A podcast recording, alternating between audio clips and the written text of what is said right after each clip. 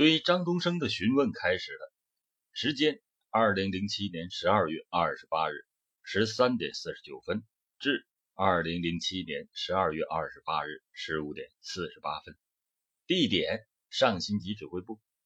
侦查员姓名：周波，红安县公安局刑警大队侦查员。记录员姓名：范忠义，红安县公安局刑警大队侦查员。侦查员开门见山的问道：“你知道前天上新集发生的事吧？”“我昨天下午听说的，说那里死人了，具体不清楚。”“你跟死者熟悉不？”“我不知道是哪一个死了。”“把你前天下午的活动情况说一下，尽量说的详细清楚点。”“好，前天我在家中吃过中午饭后就出门了，大概是中午十二点半出的门，先是去县城里。”一个工地送了八百公斤水泥，回来也没有货物，单边收了运费三十块钱。回来后在镇石料厂顺便装上了一车石头。下午四点多钟送到了黎明石灰厂，后来在镇上转了一圈就回家了。晚上六点回的家，吃完晚饭到到厂是七点多，八点不到我就睡觉了。你最后一次看到吴小发是什么时候？嗯，三天前去黎明石灰厂都遇到了什么人？看到了什么？石头交给陈小润，没看见其他人。出来时到镇上与小卖部的老板说了话，在小卖部看到他那里有一辆摩托车，车身是红的，车头上有三个灯，后面车轮气儿不足，后座上有一根黑白绞在一起的绳子，是亚麻的。有谁能证明你的行动？县城的工地老板、镇上小卖部的老板和我老婆都能证明。你平时都什么时候睡觉？啊，没准儿，有时候睡得早，有时候睡得晚。如果出去喝酒、打牌，就很晚才睡。那天下雨，没什么事儿做，就睡得早。除了你老婆，还有什么人证明你八点就睡觉的？那没有了。你看看记录。与你说的是否一致？然后签字。嗯，是一致的，我签字。那你先回去吧，我们还会再找你的啊。经过排查，张东升的嫌疑被排除了。而在几天内，侦查员们陆续汇报了几百条线索，但却一个接一个的被排除。这也让以上午为首的专案指挥部认为出了问题。有必要调整一下侦查思路。那么，到底是之前的决策有问题呢，还是基层的侦查员具体操作有问题呢？对于破案来说，决策是一方面，操作又是另外一方面，二者同等重要，不可偏废。决策不对，再怎么努力也是白搭；决策对了，如果没有很好的落实，也不可能达到预期。因此，专案指挥部核心成员决定再次来到现场。现场还在封锁之中，除了工作人员，没有别人接近，只有那条白狗围着家不肯走。已经好几天了，公安人员给狗带来了馒头和肉，但是狗不吃不喝，眼看撑不了几天。但奇怪的是，那么多的人进进出出，谁也没听到这狗哪怕是叫一声。很多侦查员依旧在想一个问题：为什么案发那天晚上，白狗为什么没有撕咬案犯呢？是否案犯过于凶残，连狗都被给他吓傻了呢？这也不是没有可能的。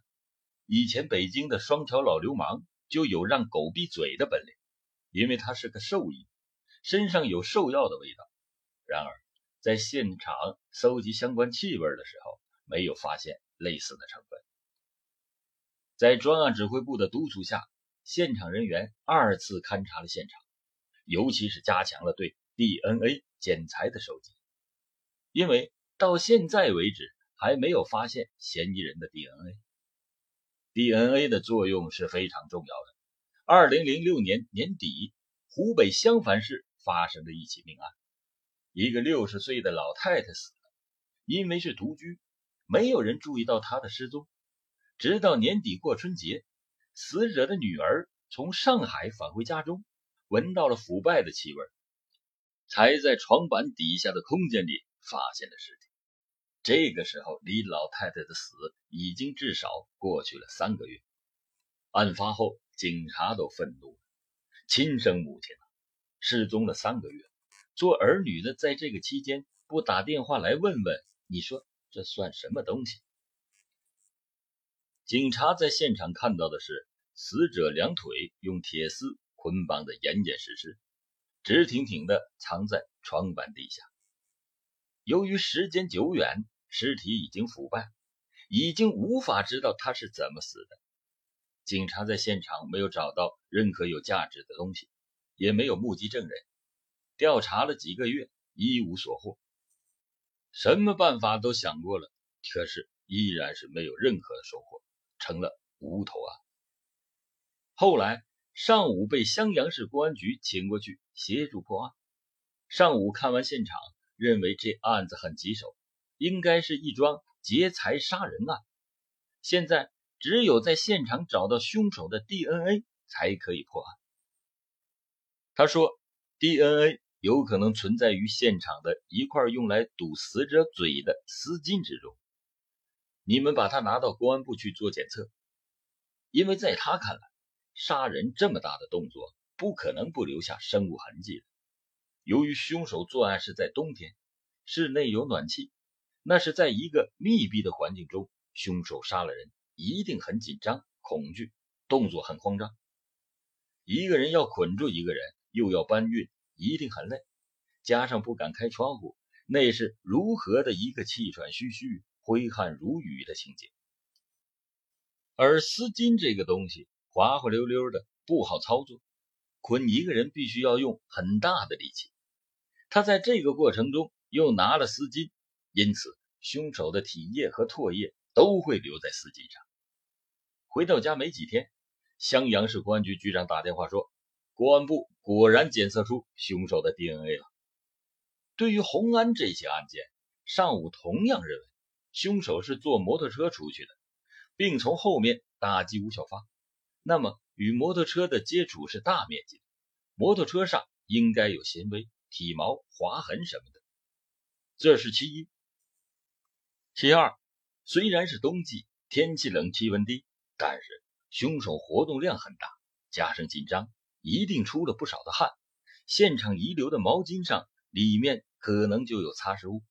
其三，有一种可能是，凶手案发前就已经在现场，有活动的痕迹，比如喝过水的杯子，吃过饭的碗筷。只要用过这些东西，就会留下唾液。其次，要注意现场的毛发，每一根都要收集，单独取样。做到了以上四点，才可以说现场过关了。同时，专案指挥部要求侦查员对案发前手机信号曾经出现在案发现场附近，案发后突然消失了的人做重点排查。除此之外，还包括案发当晚通讯异常的，案发前在当地第二天转移到外地的，从来就没有出现过的，又突然冒出来的，都要挨个排查。然而，上述的措施并没有什么收获。时间转眼到了二零零八年的新年，侦查工作已经进入到了第七天。然而，七天过去了，侦查工作没有实质性的进展。对于能够锁定疑犯的重要物证毫无所获。是的，不能否认疑犯很狡猾，反侦查能力强，作案戴手套，不使用通讯工具，这些都为侦查工作带来了困难。这时候，有人想到了现场的足迹，没错，足迹也是抓手。然而，专案指挥部一问足迹方面的工作进展，才知道。原来现场嫌疑人留下的鞋印花纹很特别，问了很多家鞋店都没有收获。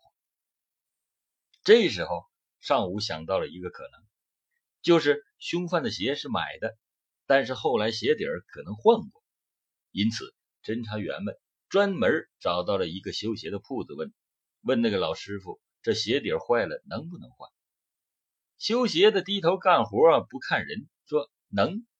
随手就扔过来一只鞋底儿，侦查员拿起一看，很是面熟，马上找专家比对，那真叫一个踏破铁鞋无觅处，得来全不费工夫。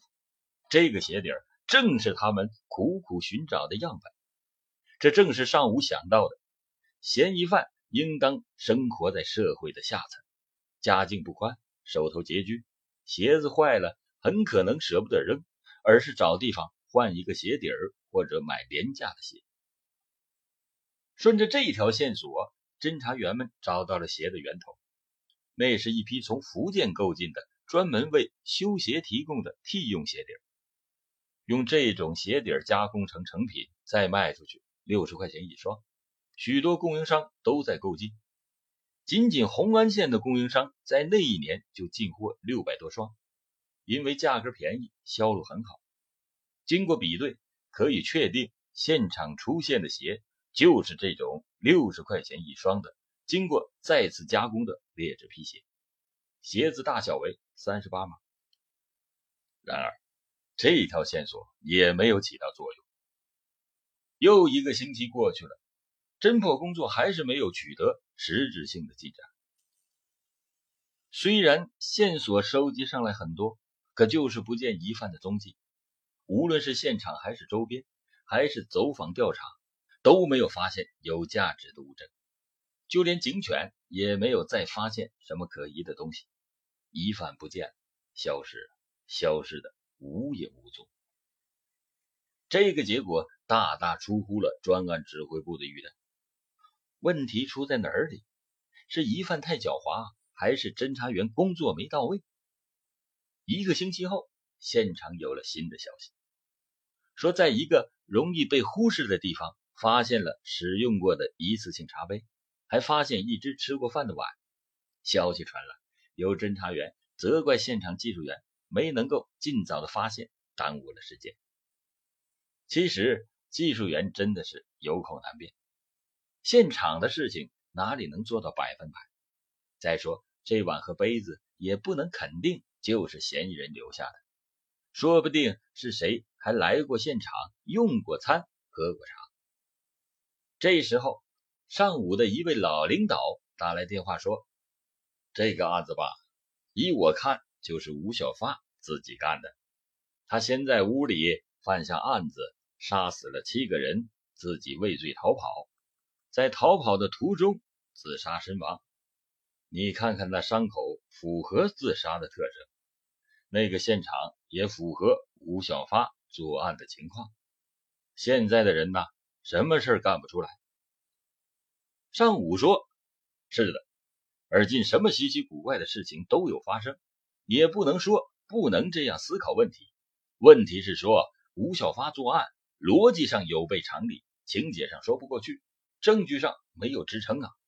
不过老领导，难得您还操心案子的事儿，真是啊，谢谢你。确实。吴小发自产自销的情况不是没有考虑过，但专案指挥部已经通过现场情况否定了这种情况，因此老领导的推理不成立。而此时，重案处胡家祥处长盯上了一个叫雷干成的人，这个人外号叫黑皮，大别山上新集人，曾经因犯抢劫罪被判刑五年。二零零五年出狱后，混迹于社会，恶习不改，净干些杀人越货的事。他于二零零六年在天津抢劫杀人后，一直在逃。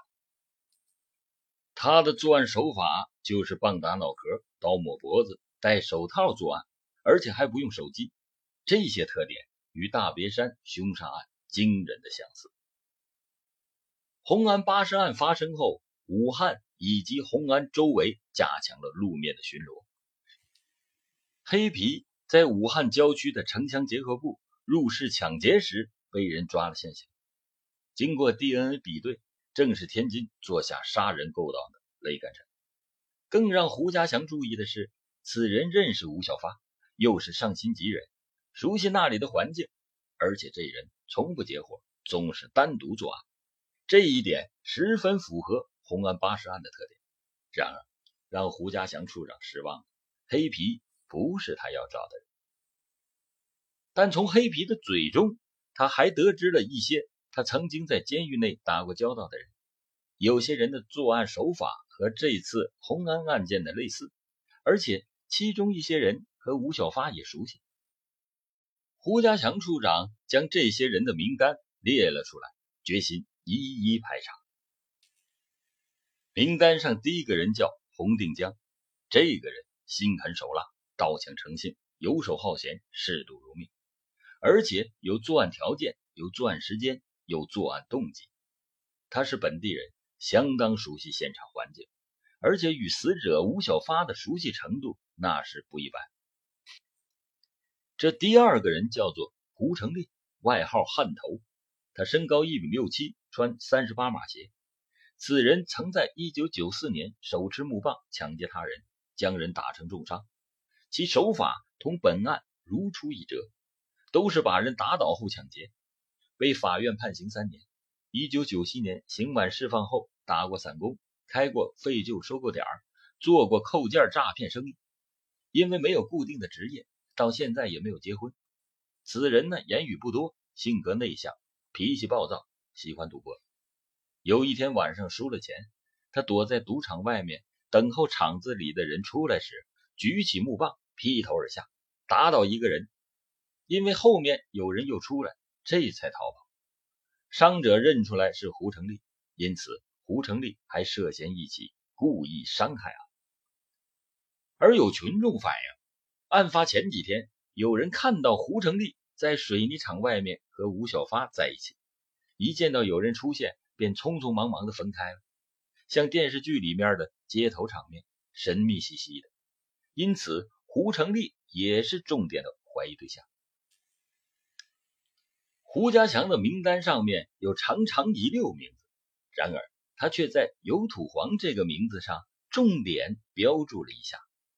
当上午看完后，也觉得这个有土黄很可疑。那么，这个有土黄又是何许人也呢？